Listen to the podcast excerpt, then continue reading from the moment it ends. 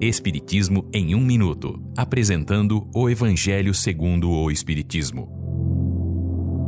Capítulo 23. Estranha moral. Não vim trazer a paz.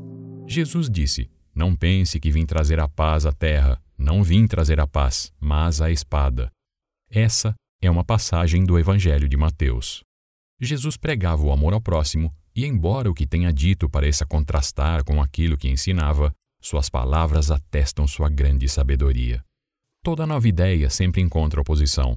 Não há uma única que tenha se estabelecido tranquilamente, principalmente aquelas que geram importantes resultados. Jesus veio proclamar uma doutrina que afrontava os abusos existentes naquela época, derrubando crenças seculares que muitos sustentavam por interesse. As ideias trazidas por ele eram a verdade e por isso cresceram e saíram triunfantes, pois estavam nos desígnios de Deus.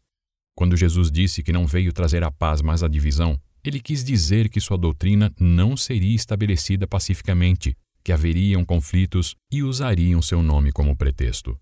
A divisão reinaria até sobre uma mesma família, pois as pessoas seriam separadas por suas crenças.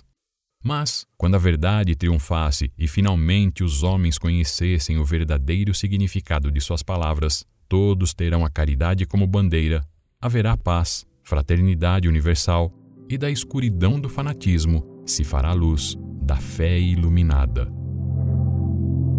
Esta é uma livre interpretação. Livro consultado: O Evangelho segundo o Espiritismo, de Allan Kardec, edição 3, em francês. Visite nosso site www.vidaespiritismo.com.br.